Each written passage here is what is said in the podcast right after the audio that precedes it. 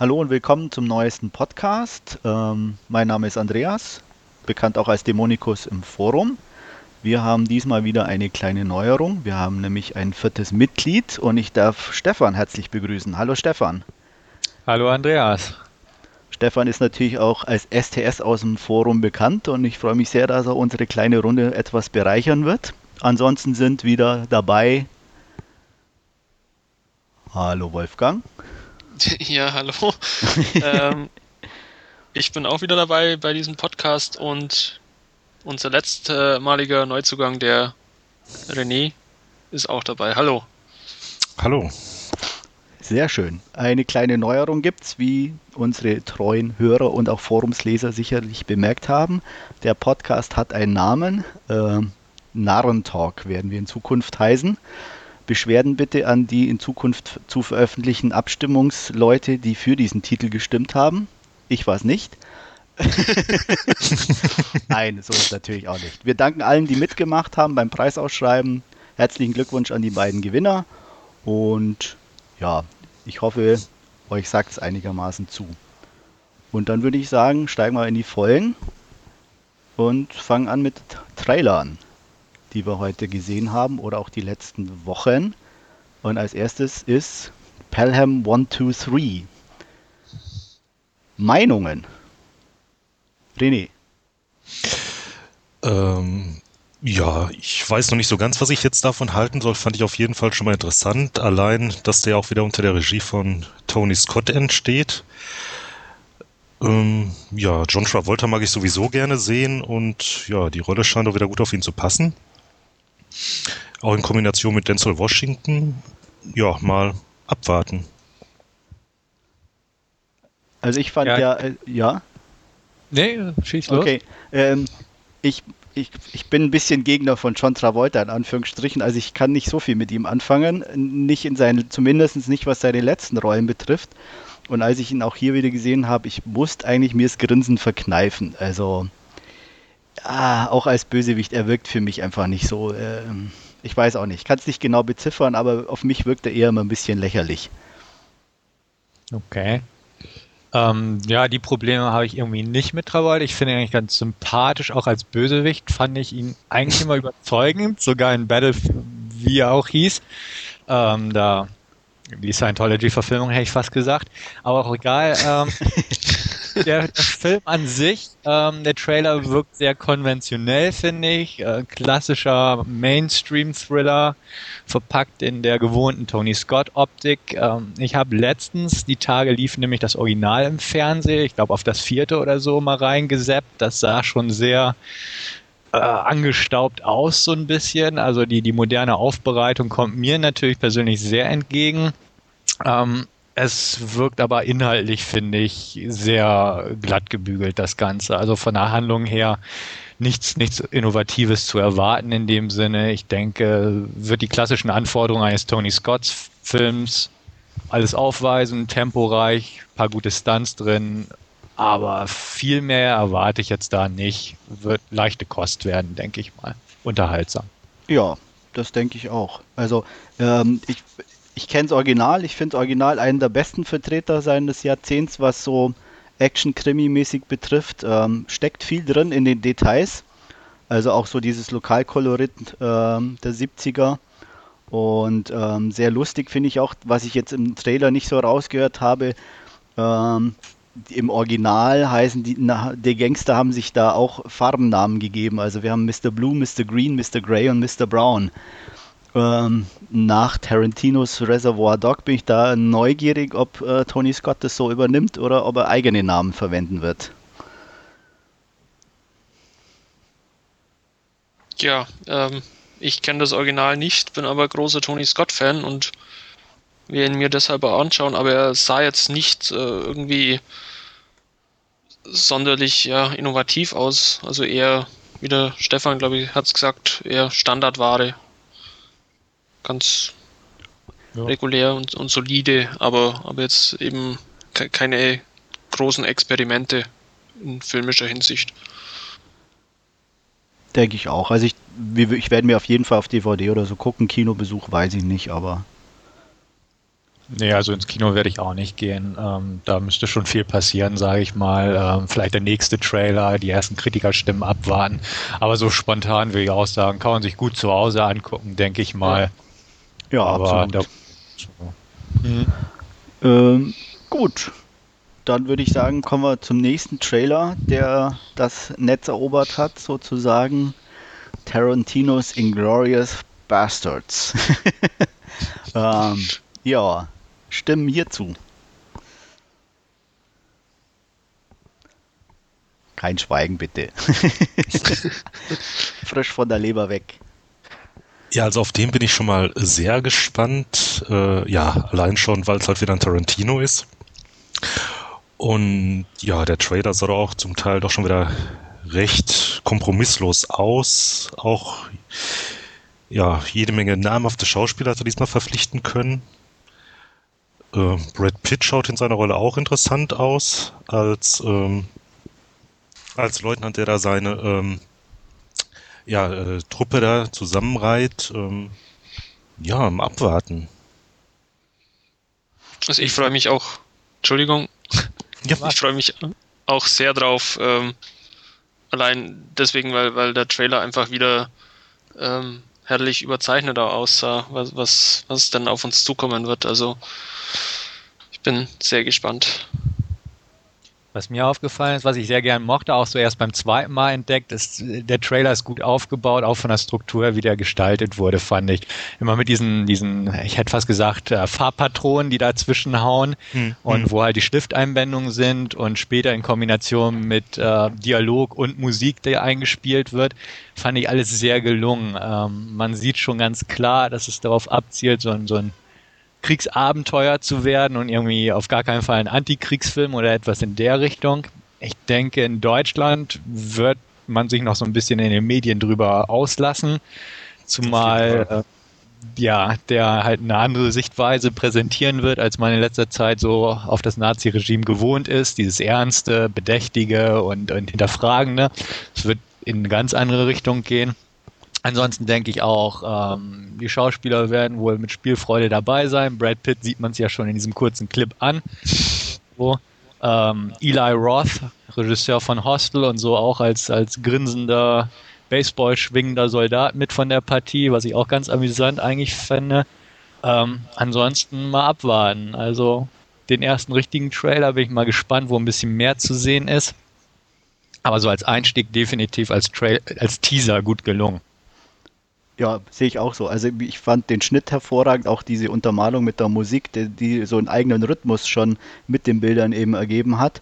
Und ich bin auch wirklich, wie du schon sagst, sehr neugierig, wie er in Deutschland aufgenommen wird, weil ich habe so das Gefühl, da äh, er wird es da richtig krachen lassen und ähm, kann mir vorstellen, dass momentan die Euphorie, Tarantino dreht in Deutschland, bla bla bla, super und deutsche Schauspieler mit dabei, dass wenn da die ersten vielleicht auch blutigeren Sachen zu sehen sind, das ganz schnell umschlagen kann. Ja, es gab ja bei uns im Forum, glaube ich, auch schon die, die ersten Stimmen, die nicht so begeistert waren wie wir jetzt. Mhm. Ja. Ja, es gibt ja auch diese äh, Fake-Plakate, die rausgekommen sind oder von diesem Film im Film, bei dem, wo man, äh, ich glaube, Daniel Brühl oder so ist das, da in klassischer Wehrmachtspropagandapose drauf sieht. Ich weiß gar nicht, ob wir die im Forum drin haben. Ähm, Doch, ich habe Solche glaube ich, gepostet, nur kurz. Ja. Beide ich glaube, auf solche Donnersmark. Mhm, genau. Das werden auch so Dinger sein, wo man auch hm, mit gemischten Gefühlen, zumindest manche Leute, drauf blicken wird.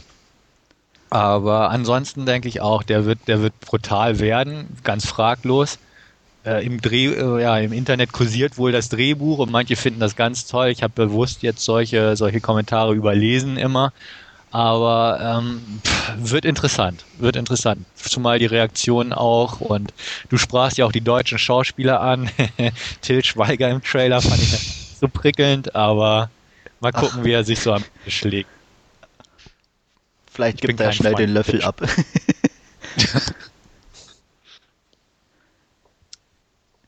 Gut. Äh, noch irgendwie was dazu? Oder sollen wir es hier beenden? Okay, dann machen wir weiter. Und zwar mit dem, was wir so zuletzt gesehen haben.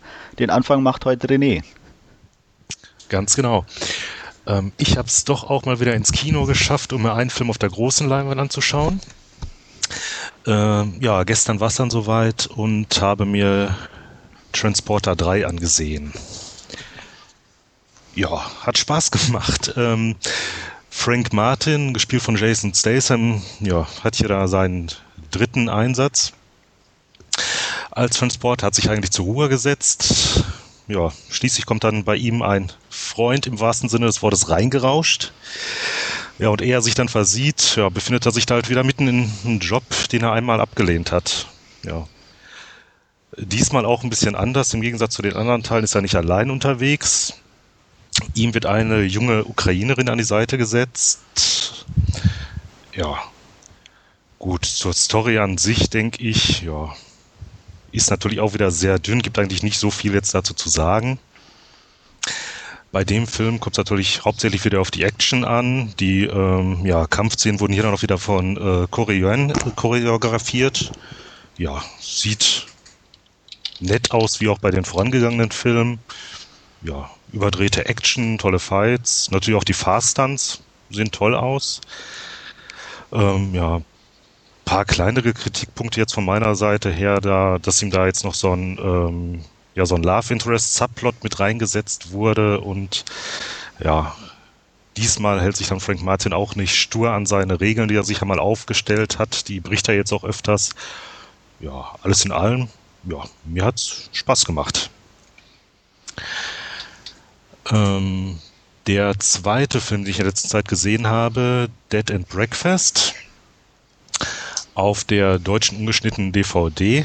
Ja, ein nettes Partyfilmchen, würde ich mal sagen.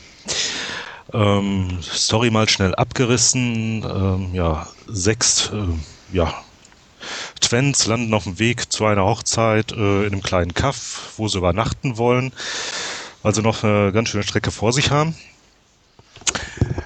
Während der Nacht kommen dann ähm, der Koch und der Herbergsbetreiber, gespielt von David Carradine, auf mysteriöse Weise ums Leben.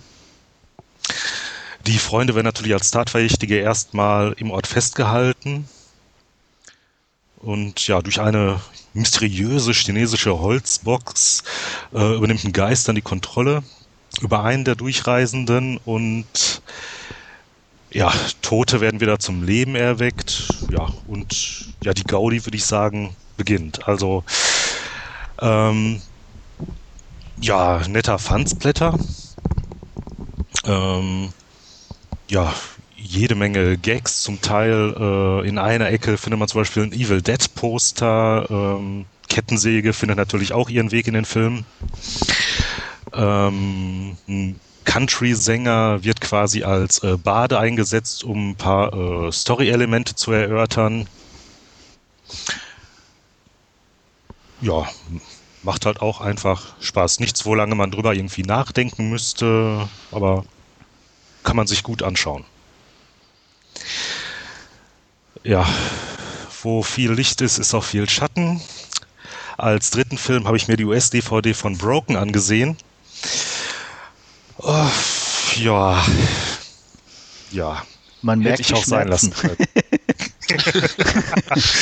ja, also vielleicht äh, erstmal für alle, die jetzt nicht wissen, worum es geht. Ähm,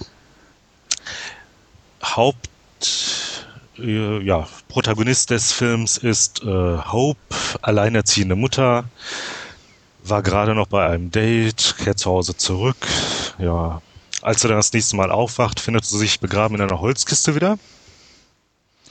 Wird dann schließlich von einem äh, Fremden befreit. Ja, als er das nächste Mal aufwacht, äh, hängt sie mit einer Schlinge um den Hals an einem Baum und einzige Möglichkeit, sich jetzt zu befreien, äh, so erfährt sie dann, ist äh, eine Rasierklinge, die ihr in den Bauch genäht wurde. Und ja, das gespitzte Hölzchen, das ihr da von ihrem äh, Peiniger in die Hand gegeben wird, um damit die Naht zu öffnen. Ja, dann, nachdem sie es ja, geschafft hat, ist auch kein großes Geheimnis, also ich spoiler jetzt hier nicht ohne Ende. Ähm, nach diesem, ja, könnte man sagen, fast ein Initiationsritual von dem Fremden ist das, da wird sie dann in seinem Lager im Wald als, ja, kann man sagen, Sklavin gehalten. Ähm, ja, sie hält das jetzt äh, ja, wochenlang durch und wartet jetzt im Prinzip also auf den Zeitpunkt, äh, Zeitpunkt zur Flucht. Das Ganze ist ein ähm, Low-Budget-Film, kommt auch mit zwei, drei äh, Darstellern aus und halt auch ein paar Extras dabei. Ja, war ja erst recht gespannt auf den Film, nachdem ich da ja doch so ein paar positive Kritiken mal gelesen hatte. Ja, war aber wohl ein anderer Film. ähm, ja, ich will jetzt nicht unbedingt sagen, dass der Film schlecht ist, aber irgendwie belanglos. Im Prinzip dreht sich halt der ganze Film um diese, äh, ja, dieses Aufnahmeritual des Fremden und dann halt, ja, um, ja, irgendwie einen bevorstehenden Fluchtversuch. Ja, und das war's dann im Prinzip. Irgendwie, man kriegt da keine Motivation des Täters raus. Ähm, klar, hab natürlich auch gedacht, so, oh, gut, haben wir wenigstens ein bisschen Gore, Splatter, was soll's, schauen wir mal. Hm, ja, am Anfang, ja, dann nur vereinzelt. Also selbst das rechtfertigt jetzt nicht unbedingt den Film zu sehen. Zum ja. Ende hin vielleicht noch so ein ja, kleinerer Twist, wobei man das Ganze auch noch so ein bisschen anders noch hätte machen können, aber ach, ich weiß nicht. Ja, jetzt habe ich ihn gesehen und ich würde ihn weiterverkaufen. Ich habe gehört, sowas bewährt sich, ja.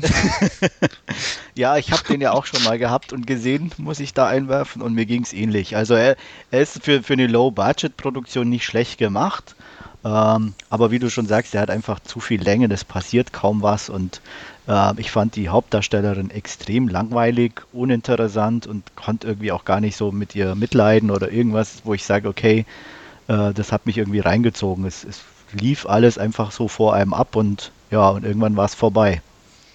So ging es mir zumindest.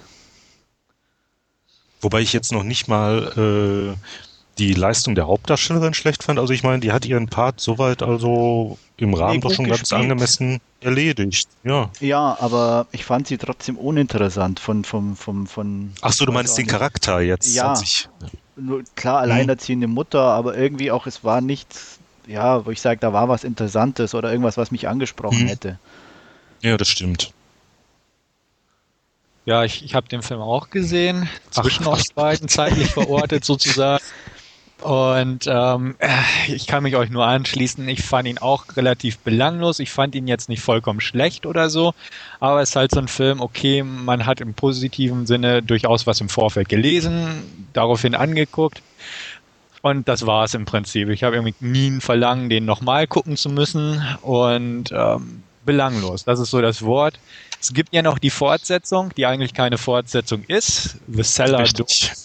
Den hat man im Deutschen kurz seinen Broken 2 umbenannt, weil der ähnlich aufgebaut ist, will ich sagen. Der ist wiederum einen ganz kleinen Tick besser. Nicht wirklich gut, aber wenigstens einen kleinen Tick besser, zumindest in meinen Augen.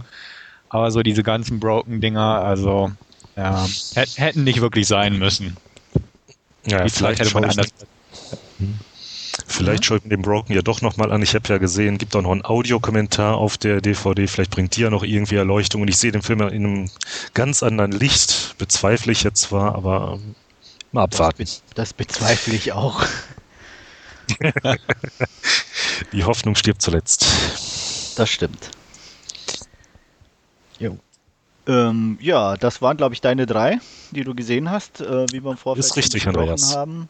Und dann würde ich einfach gleich mal hier anschließen und weitermachen mit äh, Man on Wire, einer Dokumentation, die ich gesehen habe und die auch passenderweise für einen Oscar nominiert ist. Ähm, es geht im Endeffekt eigentlich ähm, um Philippe Petit, seines Zeichens Hochseilartist, der irgendwann, wie er in der Dokumentation von sich gibt, beim Arzt sitzt, beim Zahnarzt und ein Foto sieht ähm, von der Planung, dass in New York zwei große Hochhäuser nebeneinander gebaut werden sollen. Und das Erste, was ihm in den Sinn kommt, er möchte da rüberlaufen zwischen diesen zwei Gebäuden. Und Jahre später, 1974, als die Twin Towers fast fertig sind, setzt er das in die Tat um. Und die Dokumentation geht eben um ein bisschen um sein Leben, was er im Vorfeld gemacht hat, aber hauptsächlich um die Planung dieses kleinen Streiches in Anführungsstrichen und äh, ja die Konsequenzen daraus und Auch wird viel mit Interviews gemacht, was sehr toll ist. Also die Zeitzeugen, die ihm geholfen haben, sind fast alle mit dabei, kommen zu Wort. Und die tatsächlichen Szenen ähm, sind teilweise nachgespielt, aber auch in Schwarz-Weiß, also so, dass es sehr gut integriert ist in die Dokumentation und ähm, hochinteressant vom, vom, vom Schnitt her, wie es zusammengebaut ist von den Interviews. Hochspannend, meiner Meinung nach auch spannender als so mancher Film, den ich in letzter Zeit gesehen habe. Und ähm, auch sehr emotional, was mir wirklich sehr gut gefallen hat von den einzelnen Leuten, wo man richtig gemerkt hat, sobald die das, dieses Gespräch auf, auf dieses Ereignis bringen, wie sie sofort wieder mittendrin sind und das auch rüberbringen. Also von mir ein unbedingter Tipp anschauen, lohnt sich auf jeden Fall. Jo, was habe ich noch gesehen? Ja, Takashi Miikes bis jetzt erfolgreichster Asienfilm, Crow Zero, basierend auf einem Manga. Ähm, grobe Geschichte, es geht um eine Highschool und diese Highschool, lustigerweise, ähm, findet eigentlich ohne Unterricht statt. Zumindest bekommt man davon im Film nichts mit. Ähm, die Lehrer sind quasi nicht existent und das einzige Ziel an dieser Schule ist, die Macht inne zu haben. Und ähm, der junge Genji, Sohn eines Yakuzas, hat mit seinem Papa einen Deal, der da lautet, wenn er die Macht an sich reißt an dieser Schule, wird er definitiv die Geschäfte seines Vaters übernehmen. Und er geht eben an diese Schule, um den seit einiger Zeit regierenden Serizawa zu bekämpfen. Das Ganze ist sehr nett choreografiert, richtig roh, ähm, hauptsächlich miese Faustkämpfe, die auch beim Zuschauer ein bisschen wehtun.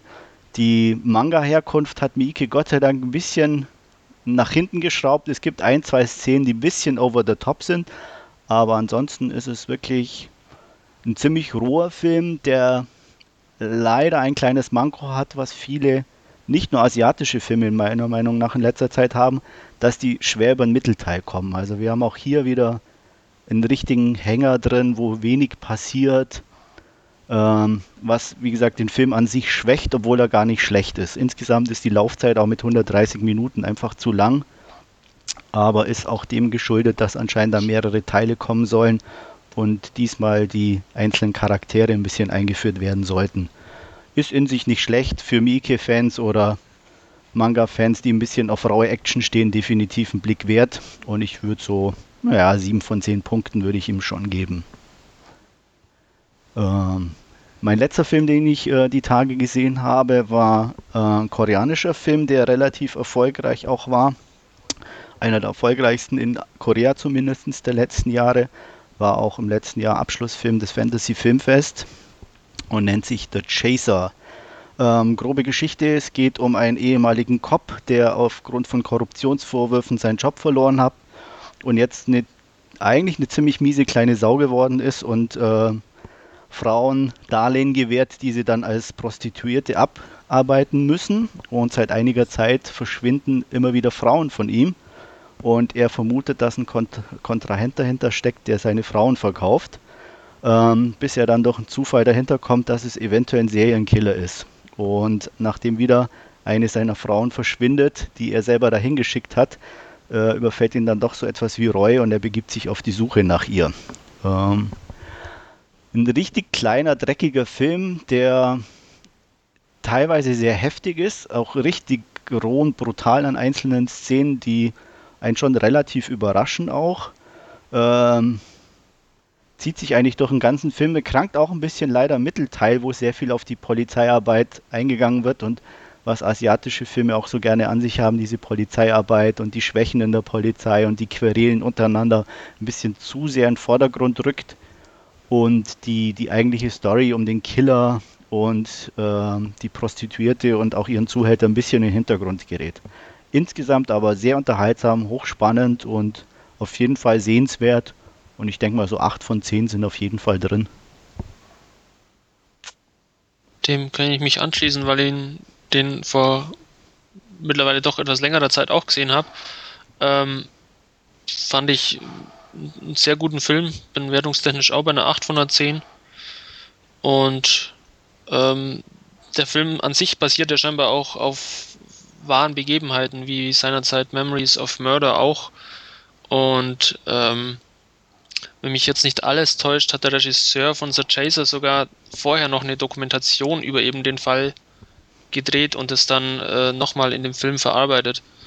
Ja, es geht anscheinend um einen real existierenden Serienkiller oder der ja. eben wirklich äh, existiert hat. Also kann man auf jeden Fall empfehlen. Also wirklich sehr, sehr spannend. Ja. ja. Warst du auch irgendwie Mittelteil ein bisschen so, würdest du da mitziehen, dass der da leider hängt oder kam es nur mir so vor? Hm, ist wie gesagt schon länger her, aber wüsste ich jetzt nicht bewusst, dass, okay. dass da irgendwie ein, wie ein Hänger drin war. Alles klar. Ja, aber das wären so meine Filmerfahrungen der letzten Tage und äh, würde dann hier abgeben an den Stefan. Ja, dann mache ich einfach mal weiter an dieser Stelle. Ähm, ich habe in der letzten Woche einmal den Film Appaloosa gesehen. Das ist ein Western im klassischen Format mit allen Zutaten, die dazugehören. Die Handlung ist ebenfalls ganz klassisch. Es gibt einen fiesen Großgrundbesitzer, Schrägstrich Rancher, gespielt von Jeremy Irons.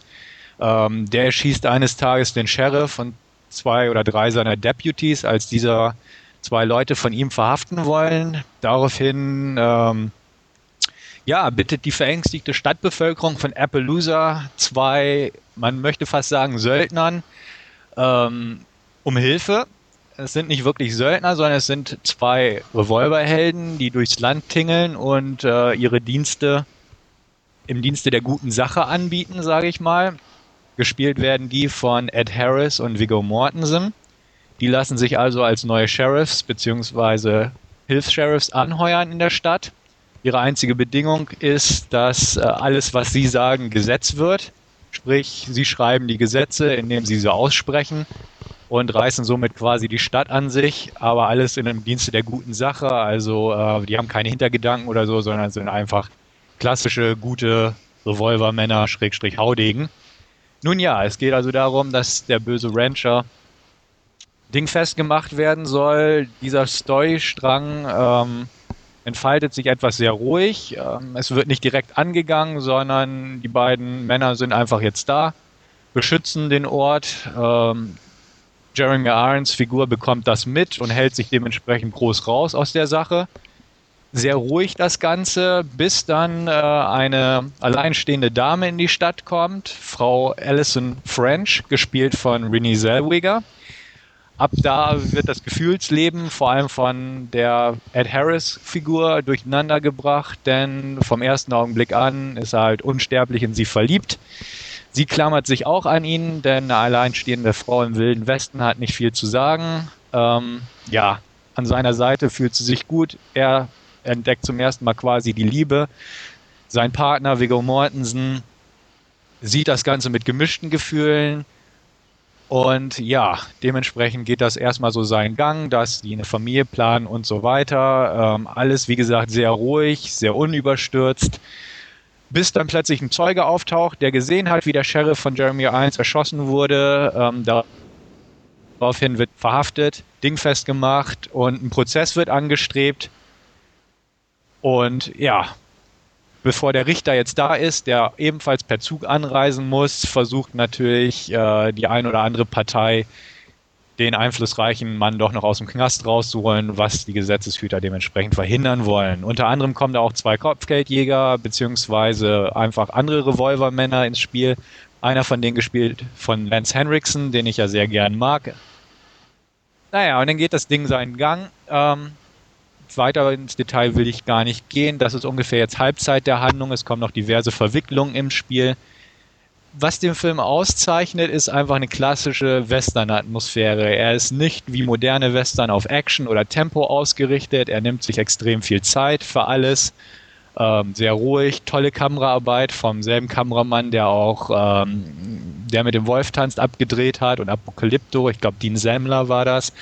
Ähm, sehr ruhig das Ganze, fast schon zu ruhig. Die Laufzeit beträgt 115 Minuten, gefühlte zweieinhalb Stunden, möchte ich einfach mal sagen. Er nimmt sich sehr viel Zeit, was auf Dauer aber nicht so gut ist. Ähm, großes Manko an dem Film ist die Figur der Alison French, die ja von Renée Zellweger gespielt wird. Egal wie man zu ihr steht, ähm, die Figur ist das Problem. Weil sie sich einfach an jedes Alpha-Männchen im Prinzip klammert, die ihr über den Weg läuft. Zuerst ist es halt Ed Harris, dann wird sie entführt, dann ist es halt der ranghöchste Entführer, äh, ja, klammert sie sich an ihm, um möglichst gute Karten zu haben. Es ist einfach eine nervige Figur irgendwo und die zieht den Film runter und lenkt sehr stark von dem Haupthandlungsstrang ab. Ähm, wegen der guten Optik, den tollen darstellerischen Leistungen und der passablen Regiearbeit, übrigens auch Head Harris gemacht, würde ich dem Film auf jeden Fall noch 6 von 10 geben auf der gängigen Skala. Ähm, lohnt sich jetzt nicht, um dafür groß Geld auszugeben oder auch ins Kino zu gehen. Kann man sich angucken für Western-Fans der alten Schule auf jeden Fall ein Muss, sage ich mal. Wer aber mehr so auf die Schiene von dem 310 to Yuma Remake oder den Young Guns Film steht, für den wird das sehr anstrengend werden, diesen Film durchzustehen, sage ich mal. Zumal der Trailer wesentlich actionlastiger ist als der Film an sich. Im Prinzip jede Schießerei ist im Trailer drin und schon fast in voller Länge, denn die Schießereien sind sehr effizient durchgeführt. Ein Schuss, ein Treffer, das war's. Kein Shootout geht über 10 Sekunden. Sehr effektiv das Ganze, halbwegs realistisch, sind ja auch alles geschulte Revolvermänner gewesen, aber anstrengend auf Dauer und nicht dem modernen Sehgewohnheiten angepasst. Der zweite Film, den ich gestern Abend mir angeschaut habe, ist The Dead Girl. Das ist ein Film aus dem Jahr 2006, ein sehr düsterer Thriller, mehr Drama, erzählt in fünf kurzen Episoden. Es beginnt damit, dass ein totes Mädchen in einem Feld gefunden wird. Ähm, gefunden wird sie von einer Frau mittleren Alters, ich sag mal zwischen 40 und 50, gespielt von Toni Collette, die ihre kranke Mutter pflegt und von dieser vehement unterdrückt wird durch den Medienrummel, der durch entsteht, ähm, fühlt sie sich so ein bisschen weiter unter Druck gesetzt, zumal die Mutter diesen nicht ausstehen kann, dem Medienrummel, ihr Vorwürfe macht und so weiter. Sie flieht sich daraufhin in eine flüchtige Affäre mit einem, ja, Tütenträger vom örtlichen Supermarkt, gespielt von Giovanni Ribisi, und will da so eine Art Fantasie ausleben, die sehr merkwürdig ist im Zusammenhang. Darauf wird aber nicht genau eingegangen. Man merkt nur, sie hat irgendwelche unverarbeiteten Probleme und äh, verlässt dann irgendwann ihre Mutter. Nahtlos wird übergegangen in eine zweite Episode, wo es einfach darum geht, dass ähm, ja die, Toch äh, die Schwester einer Vermissten die Leiche auf den Tisch bekommt, da die Gerichtsmedizinerin ist und zuerst denkt, das ist ihre Schwester. Was sich aber nicht herausstellt, auch sie hat familiär sehr stark darunter zu leiden unter der gesamten Situation und so weiter. Also es sind insgesamt fünf Episoden, die damit enden, dass die Geschichte des am Anfang tot aufgefundenen Mädchens in der letzten aufgezeigt wird. Fünf verschiedene Herangehensweisen. Die Titel der Episoden sind The Stranger, The Sister, The Wife, The Mother und The Dead Girl. Tolle Schauspieler auf jeden Fall, unter anderem Brittany Murphy, die das tote Mädchen am Ende spielt. Josh Brolin, James Franco, Rose Byrne, alle mit dabei. Tolle darstellerische Leistung. Ist ein Independent-Film. Also ähm, sehr viele Close-ups, sehr eingeschränkte Optik, sehr limitierte Ressourcen, aber halt alles sehr auf die Figuren ausgerichtet. Das Skript ist stark mit sehr starken Dialogen und die transportierten Emotionen sind hervorragend. Die Story an sich, wie gesagt, ist episodenhaft, also sehr bruchstückhaft das Ganze. Es, gibt nicht ein ganzes Gesamtbild, es ist halt wirklich eine Episodengeschichte. Dementsprechend ziemlich Geschmackssache, möchte ich sagen. Wer Indies nicht mag und wer deprimierende Filme nicht mag, wird damit nicht viel anfangen können.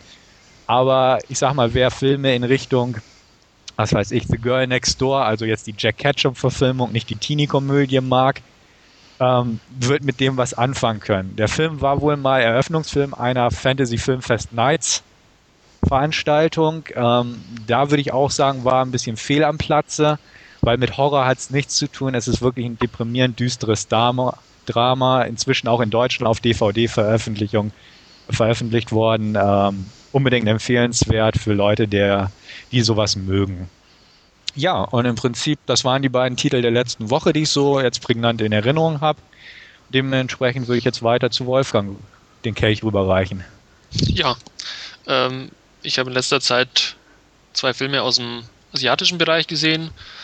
Ähm, das ist zum ersten eben Beaststalker, der die Tage ja auch auf äh, der Berlinale lief. Im Forum, glaube ich, bin mir aber nicht sicher. Ähm, da geht es um einen ja, sehr, sehr strengen Polizisten, der mit seinem Team eigentlich auch mal recht hart ins Gericht geht, wenn irgendein Mitglied seines Teams eben einen Fehler macht. Und ähm, wie es der Zufall eben so will, ähm, erschießt er bei einer Verfolgungsjagd ein kleines Mädchen. Ähm, er ist dann von Schuldgefühlen eben auch geplagt und ähm, möchte eigentlich seine, seine Tat möglichst rückgängig machen und, und eben wie sich dann herausstellt, ist dass das tote Mädchen ähm, die Tochter einer Staatsanwältin, die eben jenen äh, Verbrecher, den er gerade verfolgt hat, eben auch hinter Gitter bringen will. Also sehr, sehr stark von, von Zufällen geprägt. Ähm, das, das Ganze, beziehungsweise der Unfall. Ähm, Im weiteren Verlauf sieht man, wird dann dieses, ähm, die zweite Tochter dieser Staatsanwältin entführt, die, ähm, der, wo, wo Nicolas C., der den Polizisten spielt, eben der Zeuge ist dieser Entführung und er verfolgt dann eben den Entführer, kann ihn aber nicht aufhalten. Äh, Im weiteren Verlauf äh, sieht man dann, wie äh, Nicolas C. diesen Entführer aufzuführen, äh, aufzuspüren versucht und man lernt aber auf der anderen Seite auch diesen Entführer näher kennen, der eigentlich eine ganz menschliche Seite hat, der von Nick Joying gespielt wird und der eigentlich auch nur seine äh, verletzte Frau pflegen will. Ähm, ist ein ganz schöner Film, kann, ein ganz ordentlicher Thriller. Äh, macht Spaß, ihn anzusehen, hat schöne Aufnahmen aus Hongkong auch zu bieten. Ähm, das einzige Problem, das der Film ein bisschen hat, ist, ähm, die Darstellerin der, der Staatsanwältin, das ist Sang Ying Shu, ähm, die in Protégé zum Beispiel ganz grandios gespielt hat, aber in diesem Film leider ein bisschen untergeht oder vielleicht auch fehlbesetzt ist. Ansonsten aber wer auf, auf Cops-Thriller aus Hongkong steht, macht definitiv nichts falsch und ist mit Beaststalker auf alle Fälle gut bedient. Ich würde dem ähm, ja, 7 von 10 Punkten auf unserer Skala geben. Äh, der zweite Film, den ich gesehen habe, ist Painted Skin ähm, in der Director's Cut Version auf Blu-ray. Ähm, es geht darum, wie eben ein General von der Schlacht zurückkommt, bei dieser Rückkehr von der Schlacht eben auch noch ähm, zufällig ein Dorf von einer ja, Gangsterbande befreit und in diesem Zuge auch eine junge Frau rettet und diese dann mit in seine Heimatstadt zurückbringt. Ähm, nach seiner Rückkehr ähm, sterben dann diverse Menschen in dieser Stadt, äh, denen auf, auf brutale Art und Weise das Herz herausgerissen wird. Ähm, kein, kein Mensch verdächtigt eigentlich äh, die junge Frau, die von Su Shun gespielt wird, ähm, der Tat, bis auf die Frau des Generals. Ähm, da aber die, die, junge, die junge gerettete Frau sehr sympathisch ist und eigentlich von allen auch ähm, sehr gern gemocht wird und keiner sich vorstellen kann, dass, dass sie äh, solche Taten begeht, steht eben die Frau des Generals mit ihrer Aussage ziemlich alleine da, bis dann eben ein ehemaliger Verehrer von ihr auftaucht, der dann von Donnie Yen gespielt wird ähm, und die dann einfach die, den Charakter von, von Su Shun etwas genauer im Auge behalten und versuchen, ähm, ihr diese Taten nachzuweisen.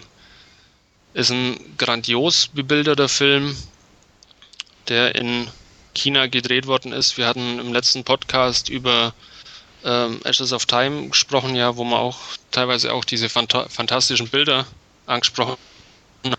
Ähm, Ähnliches ist eigentlich fast schon bei Painted Skin geboten. Also er sieht wirklich umwerfend aus. Die Geschichte ist auch sehr spannend, sehr, sehr interessant zu verfolgen. Ähm, wer jetzt dank Donnie Yen erwartet, dass er hier einen Martial Arts Film geboten kriegt, der wird leider ein bisschen enttäuscht werden, weil sich diese Szenen dann relativ im Rahmen halten auch. Also da geht wird gelegentlich mal über ein paar Dächer geflogen, aber mehr ist dann auch nicht dabei. Ansonsten, wie gesagt, sehr schön anzusehen, vor allem für, für Fans großartige Bilder. Die Besetzung ist auch sehr gut mit, wie gesagt, Donnie Yen, Su Shun, Zhao Wei ist dabei. Ähm, kann, man, kann man sich ansehen.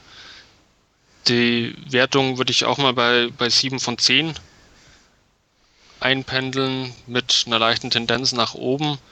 Ähm, es gibt auch eine normale Kinofassung, die dann ungefähr 15 Minuten oder so kürzer ist. Die kenne ich leider nicht, die aber, glaube ich, etwas schlechter abschneidet, wenn man so den einhelligen Kritiken aus dem Netz vertrauen darf. Ja, und wesentlich mehr war es bei mir nicht. Ähm, nur kurze Frage zu Zeitrahmen, weil du sagtest nur General und Schlacht. In welchem Zeitalter oder so spielt das ungefähr? Mittelalter, moderner? Ähm, das ist eine gute Frage. Ähm, es ist definitiv schon, schon länger her, also nichts, nichts Aktuelles, aber ich kann es jetzt zeitlich ehrlich gesagt nicht wörtlich einordnen. Aber eher kostümiert und Schwertkampf, oder? Ja, kostümiert und Schwerkampf, ja. Okay. ja, wunderbar. Ähm, damit wären wir bei den Filmen, die wir so zuletzt gesehen haben, fertig und kommen zur großen Diskussionsrunde über Guy Ritchies neuesten Streich Rock'n'Roller. Ähm, zuerst eine kurze Inhaltsangabe. Juri, russischer Billionär und Oligarch will sein Londoner Fußballstadion ausbauen. Ähm, Lenny, ein alter Gangsterboss, ähm, kennt genau die richtigen Leute in den Behörden und will 7 Millionen Euro dafür, dass er an den richtigen Stellen die richtigen Fäden zieht. Ähm, Juris Buchhalterin ist gelangweilt von ihrem Leben und gibt den Tipp für die Übergabe der 7 Millionen an One-Two und seine Wild Bunch-Bande weiter. Ein kleiner, ähm, kleine Gangster Londoner, aus der Londoner Unterwelt die die 7 Millionen einfach klauen. Gleichzeitig verschwindet Juris Glücksbild, das er an Lenny ausgeliehen hat, und Johnny Quitt, seines Zeichens Rocksänger und Lennys Stiefsohn, hängt vollgepumpt mit Drogen in einem heruntergekommenen Loft ab und stiert die meiste Zeit auf ein Gemälde. Und irgendwann wollen dann alle äh, wieder das haben, was ihnen dann so kurzfristig abhanden gekommen ist. Ja, das ist so die grobe Struktur des Films. Ist ein bisschen sehr kurz, aber es gibt sehr viele Personen, die auftauchen und von daher gibt es auch viel zu diskutieren, nehme ich an. Eure Meinungen. Wer will beginnen?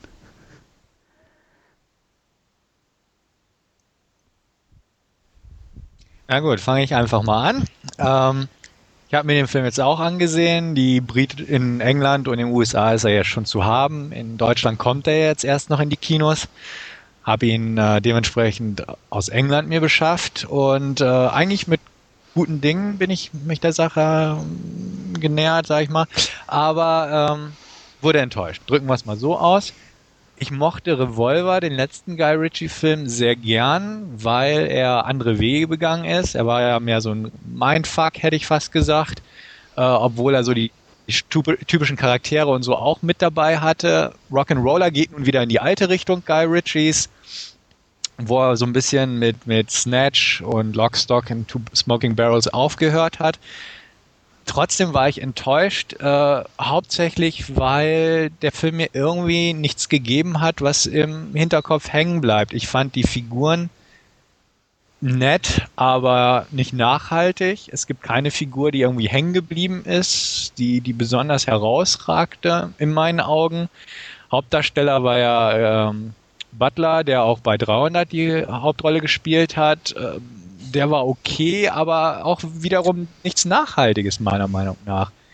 An sich, die Bildersprache war gut, die Inszenierung war gut, er hatte ein paar wirklich herausragende Sequenzen drin, fängt gleich in der ersten an, eine Zeitlupenfahrt quasi durch dieses Drogenloft, wo erzählt wird, was ein Rock'n'Roller ist und ausmacht, äh, hervorragend. Es gibt eine coole Tanzsequenz, wo ähm, zwei Leute sich was zuflüstern und das auch mit äh, den Worten im Bild visualisiert wird und eine Verfolgungsjagd quer durch die Stadt, die auch zu Fuß weitergeht und ähm, das sind Momente, die, die cool waren einfach, aber es hat sich irgendwie nicht aufaddiert. Ich fand die Handlung recht mau.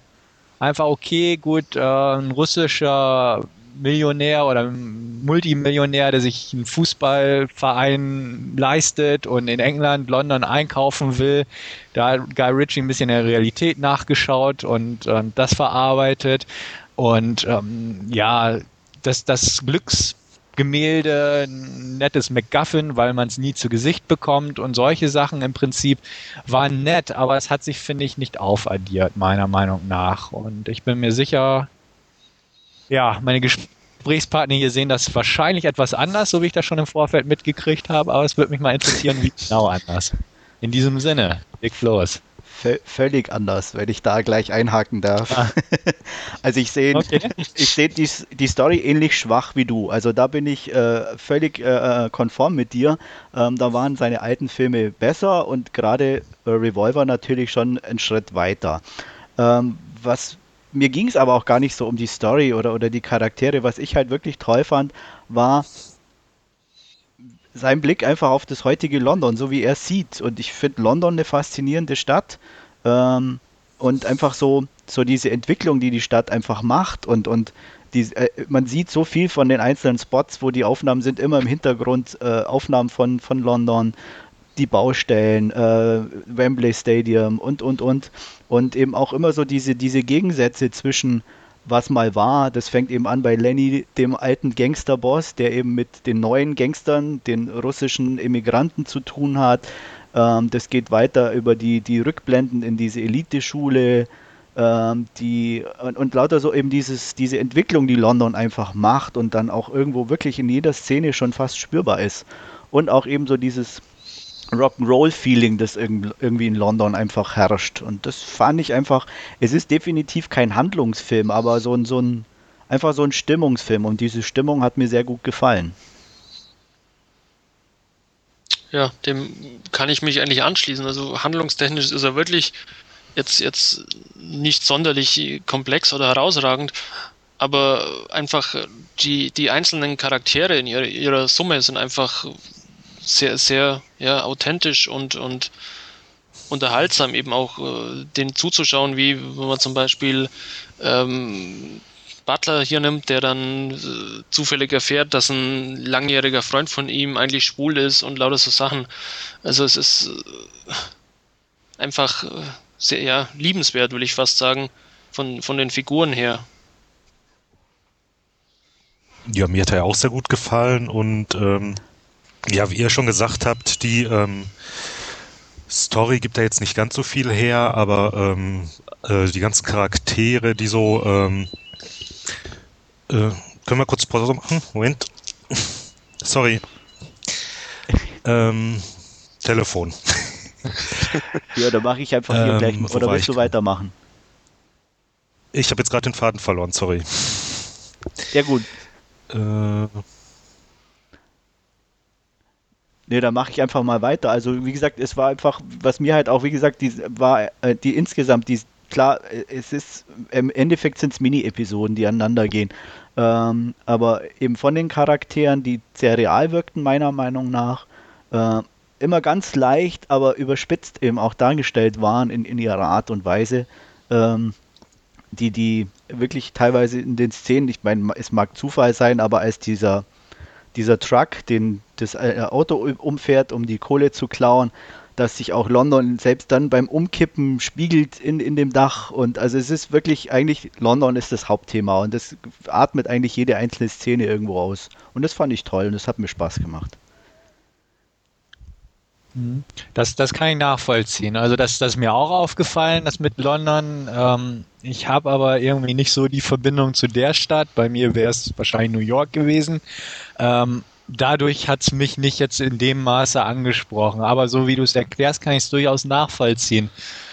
Ähm, da ich den dann scheinbar mit etwas anderen Gesichtspunkten gesehen habe, ähm, hat, hat dieser Faktor einfach nicht so viel Einfluss auf mich genommen. Ich, ich fand ihn eher wie gesagt, recht belanglos. Die, die Stimmung Londons kann ich verstehen. Ich kann auch verstehen, Leute, die diese Musikszene und sowas, ähm, dass man dort durchaus was drin sehen kann, aber auch da habe ich nicht so den Zugang zu. mir fehlten scheinbar so die Anknüpfpunkte dazu. Ich muss auch sagen, ich bin kein großer Guy Ritchie-Fan, jetzt mal per se gesagt.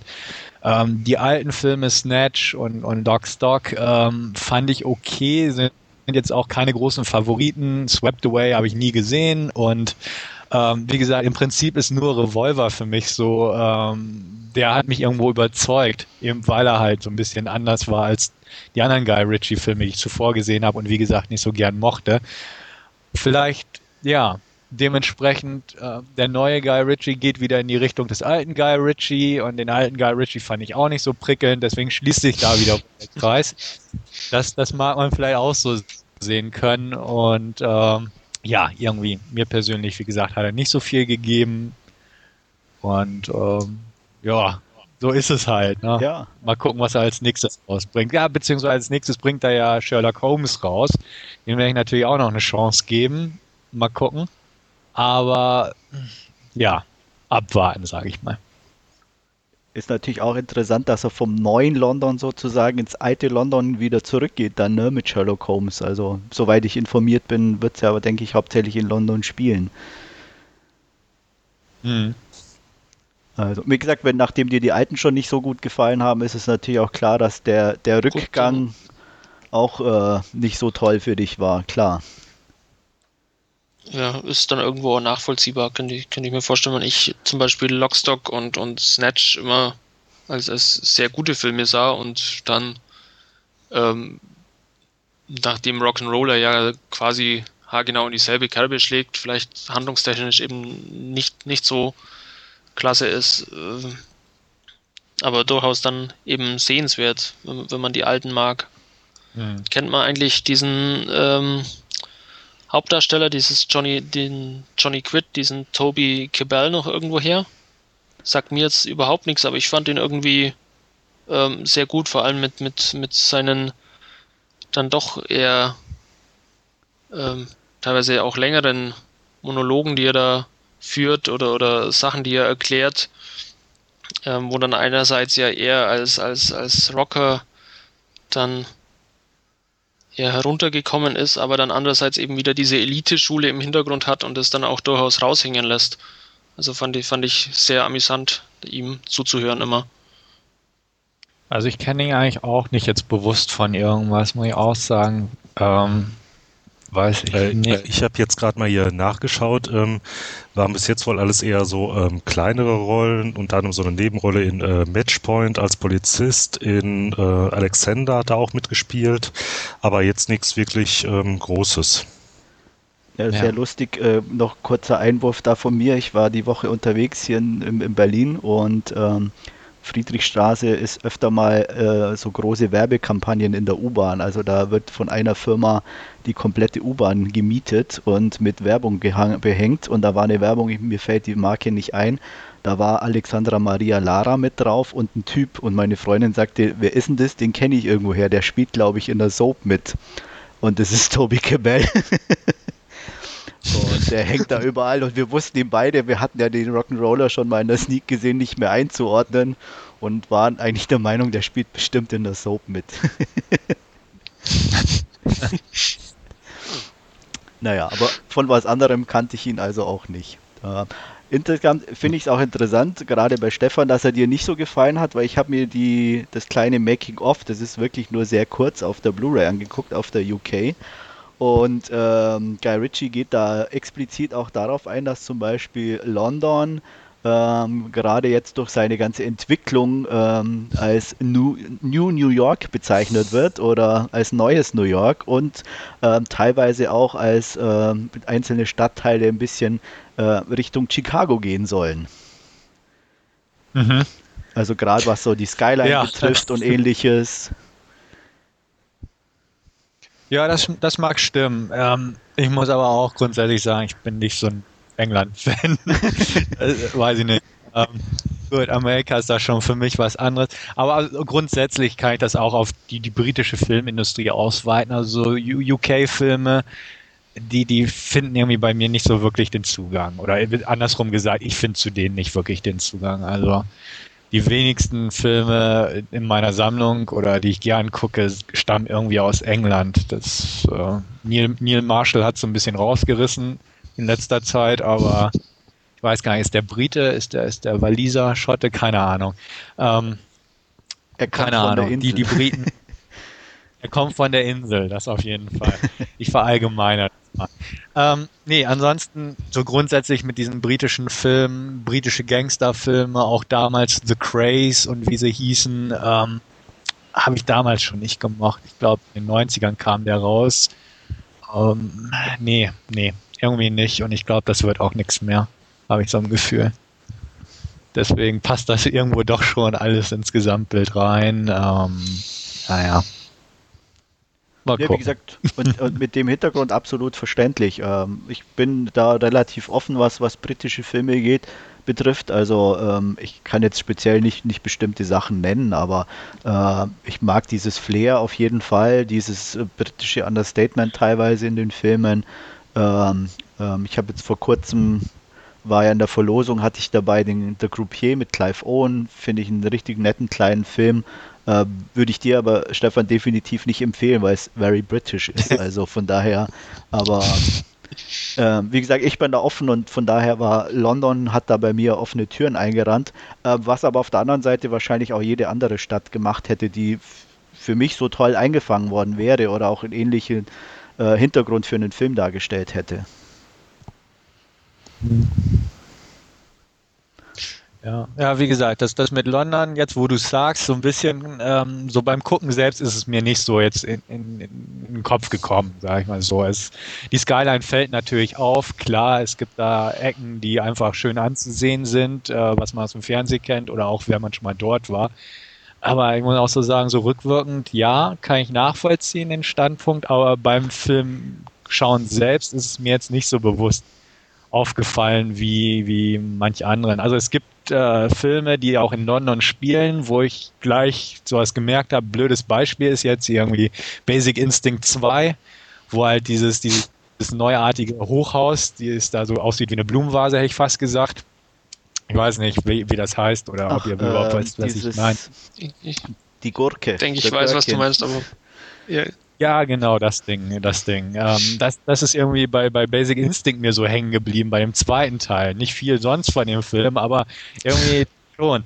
Und ähm, ja, bei, bei Rock'n'Roller war es halt nur so im Ansatz, ähm, aus so manchen Gründen wahrscheinlich, aber wie gesagt, er hat mich einfach enttäuscht, weil, weil ich von den Figuren mehr erwartet habe. Einfach vielleicht lässig, äh, ja, nicht cooler, das klingt so platt irgendwo, aber irgendwie so ein bisschen nachhaltiger, wo man sagt, Mensch, bei Snatch hat man immer noch die, die so manch eine Figur Bricktop und, und die Brad Pitt-Rolle im Hinterkopf und, und Vinnie Jones aus Dog Stock und ja, halt äh, aus, aus Revolver ja auch die beiden Hauptdarsteller irgendwie, aber so zum Beispiel die, äh, die, die Jared Butler-Figur, die, die ist einfach nicht bei mir hängen geblieben. Und auch so die anderen nicht wirklich. Und der Russe auch nicht, aber das hat mich halt so ein bisschen enttäuscht. Ich fand es ganz interessant, dass man noch zwei Amerikaner mit eingebaut hat, nämlich den Jeremy Piven und, und äh, Hip-Hopper Ludacris oder so. Die haben nicht wirklich gestört, aber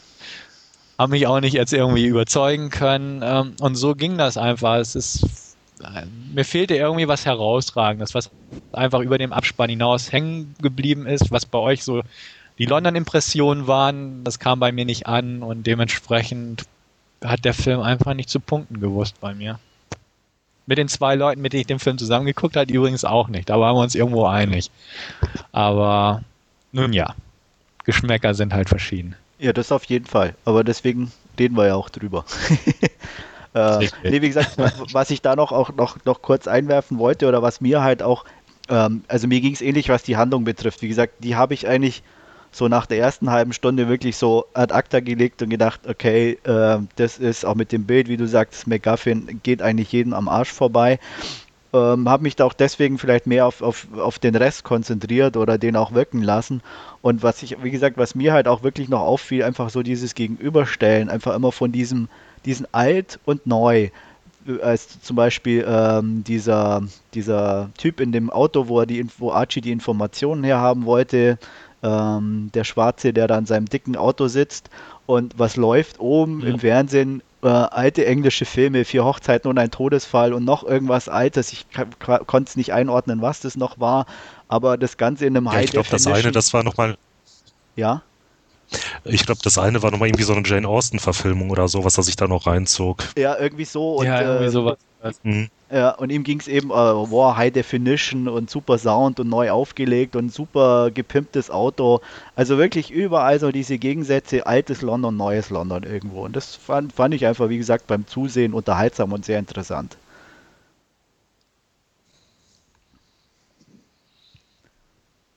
Ja, noch irgendwie Anmerkungen, Meinungen? Im, Im Abspann war ja diese The Real Rock'n'Roller dann quasi schon angekündigt. Äh, weiß man da schon was, ob, ob der kommen wird oder ist es nur ein Gag jetzt gewesen im, im Abspann? Ähm, keine Ahnung, es, ähm, das ging mir auch durch den Kopf. Also ich habe noch nichts gehört in der Richtung. Ähm, nee, nicht, dass ich wüsste. Ist natürlich eine Möglichkeit, da noch was draus ja, zu basteln, ja. klar. Ähm, aber also mir ist noch nichts in der Richtung zu angekommen, dass es eventuell sowas demnächst mal geben soll. Also. Ist vielleicht auch eher wirklich so Option offen gehalten, falls es äh, irgendwie, ja. weil er, dass er vielleicht selber noch einen London-Film machen will oder so, dass er da anknüpfen kann. Mhm. Ja, ähm, René, noch irgendwas zu ergänzen? Du warst durch dein Telefonat etwas aus dem Konzept. äh, ja, ähm, nee, was ich eigentlich nur noch äh, gesagt haben wollte, wo ich ja schon mit anfing, ähm, ja, Story fand ich, hat jetzt auch nicht so viel hergegeben, ne, aber was ich halt wieder ganz toll fand, halt diese unglaublich schrägen Charaktere, ne, also auf sowas da, äh, ja, da stehe ich ja doch ziemlich und ähm, doch, hat mir also insgesamt schon sehr gefallen, ne? Vor allem jeder dieser, äh, auch die Comedy-Elemente, ne? Also, ja, ich war sehr zufrieden damit. Ich auch. Also rein von, von, von der Punkte, wie gesagt, äh, es gibt genügend zu bemängeln, ganz klar. Es ist kein perfekter Film. Äh, rein für die Stimmung und, und, und das, den unterhaltsamen, für mich unterhaltsamen Wert ähm, gab es bei mir eine 7 von 10. dem schließe ich mich an. Und ich habe ihn auch zweimal gesehen mittlerweile und war auch beide Male bei 7 von 10, weil er einfach sehr, sehr sympathisch ist zum Anschauen. Also er ist jetzt nichts, wo, wo man groß und lange darüber nachdenkt dann im, im Nachhinein, aber er ist einfach in den zwei Stunden, wo man, wo man ihn anschaut, sehr unterhaltsam. Dann schiebe ich auch eben noch eine Wertung hinterher. Ähm, ich würde den auch so einsiedeln bei 7 von 10, allerdings äh, Tendenz zu 8. Okay, und ähm, um das vollständig zu machen, ich hatte dem 4 von 10 gegeben. Und ähm, irgendwann werde ich mir bestimmt nochmal anschauen, aber oh, tut im Moment persönlich nicht Not. Sagen wir es mal. Also 4 von 10, ähm, eine glatte. Passt schon erstmal.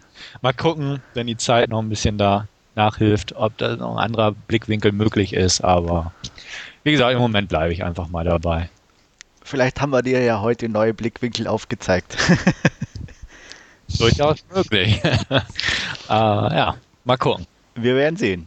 Ja, dann würde ich ja. sagen, an der Stelle vielen Dank. War mir wie immer ein Vergnügen und ich sage dann einfach schon mal Tschüss und bis zum nächsten Mal.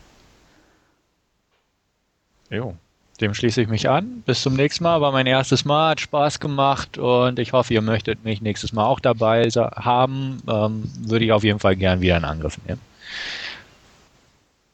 Ja, auch von meiner Seite. Bis zum nächsten Mal. Tschüss. Bis zum nächsten Mal. Ciao.